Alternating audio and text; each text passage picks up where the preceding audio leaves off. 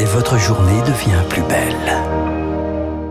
Merci d'écouter Radio Classique. Soyez les bienvenus si vous nous rejoignez. Nous sommes le jeudi 7 avril et il est 7h30. La matinale de Radio Classique avec Renaud Blanc. Et le journal de 7h30 présenté par Charles Bonner. Bonjour Charles. Bonjour Renaud, bonjour à tous. À la une ce matin, un appel à évacuer l'Est de l'Ukraine. C'est une question de vie ou de mort pour les autorités ukrainiennes. Elles appellent la population à fuir ces régions car c'est désormais l'objectif de la Russie. Prendre le Donbass et commencer par les villes de Sloviansk et Kramatorsk. Kramatorsk, capitale régionale de fait depuis 2014. Une ville que les habitants tentent déjà de quitter. C'est le cas d'Olexis Ladika. Il est parti lundi pour trouver refuge dans un village de l'ouest du pays. Écoutez son témoignage. Nous craignons que Kramatorsk devienne le prochain Mariupol ou Butcha. Cela pourrait arriver d'ici deux à trois semaines. Les Russes tuent sans distinction, mais les journalistes, les activistes et les officiels sont les premiers visés.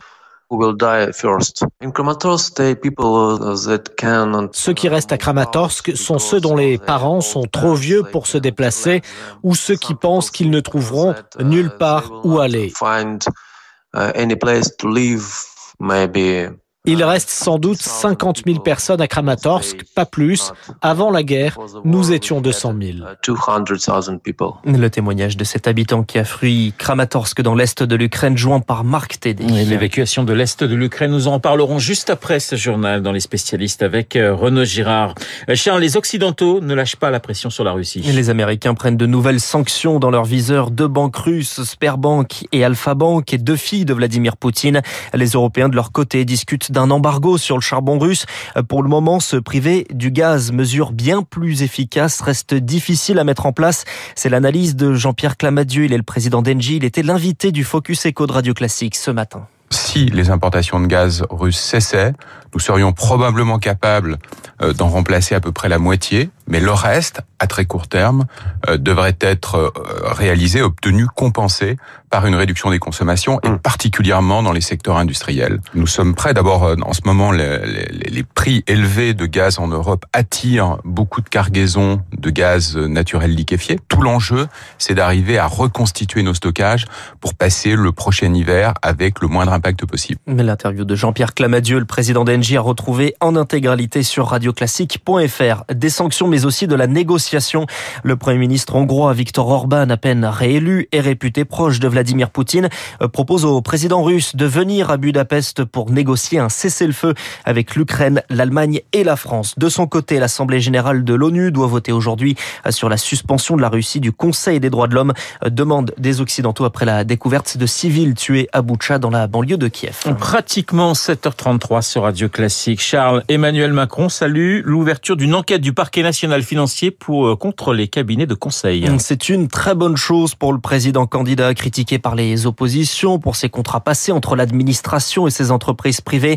L'enquête ouverte par le PNF concerne des soupçons de blanchiment aggravé de fraude fiscale. Sans le nommer, on le comprend, c'est le cabinet McKinsey qui est visé. Un cabinet qui n'a versé aucun impôt sur les sociétés pendant 10 ans selon un rapport du Sénat.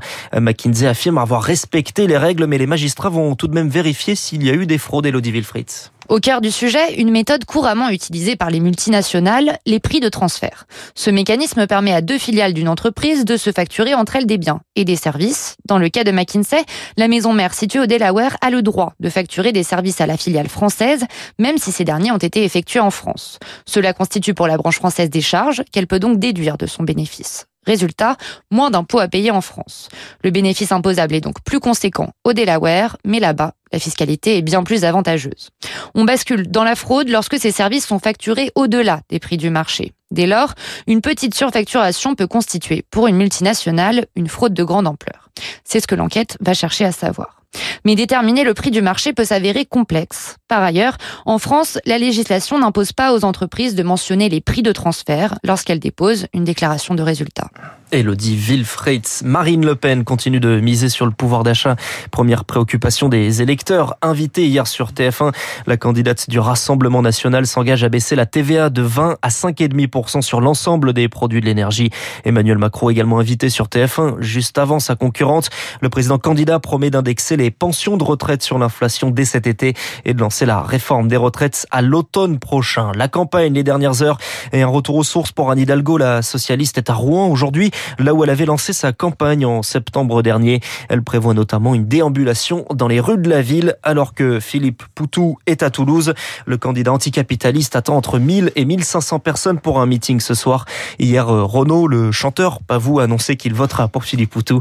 On revient sur cet engagement des, des, des artistes dans le journal imprévisible de Marc Bourreau à 7h50. Charles, de nouveau heure en Corse hier à Bastia. Des cocktails Molotov lancés contre la préfecture, contre un bâtiment de la Banque de France et contre un commissariat.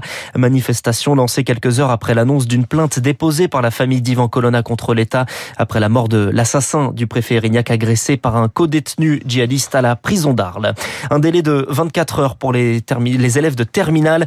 Un défaut technique sur la plateforme Parcoursup hier rendait impossible l'accès au dossier à la date limite pour finaliser son dossier, donc repoussé à demain soir et non plus ce soir comme prévu. Et puis on a frôlé la catastrophe à l'aéroport de Roissy-Charles de Gaulle en début de semaine. Une enquête est ouverte par le BEA, le Bureau d'enquête et d'analyse. Lundi, les pilotes d'un Boeing 777 d'Air France ont perdu le contrôle de l'avion alors qu'il atterrissait. Pierre Collin, heureusement, ils ont réussi à éviter la catastrophe. Oui, mais au prix d'une grosse frayeur à 370 mètres d'altitude en phase d'atterrissage, l'avion devient incontrôlable. Écoutez la conversation entre les pilotes et la tour de contrôle. Air France Oui, on. Air France 011, on a remis les gaz, donc un problème de commande de vol. Euh, L'avion a fait à peu près n'importe quoi, donc... Euh voilà, un très court moment de panique, mais les pilotes ont très vite retrouvé leur sang-froid.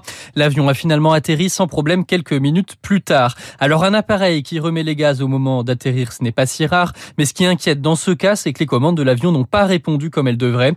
Le Boeing 777 reste au sol pour analyse, notamment des boîtes noires. Le Bureau d'enquête et d'analyse pour la sécurité de l'aviation civile a ouvert une enquête pour incident grave. Pierre Collat, et puis on termine avec du sport et du tennis. Joe Wilfried Soga va raccrocher la raquette à bientôt 37 ans. L'ancien numéro 5 mondial l'a annoncé hier.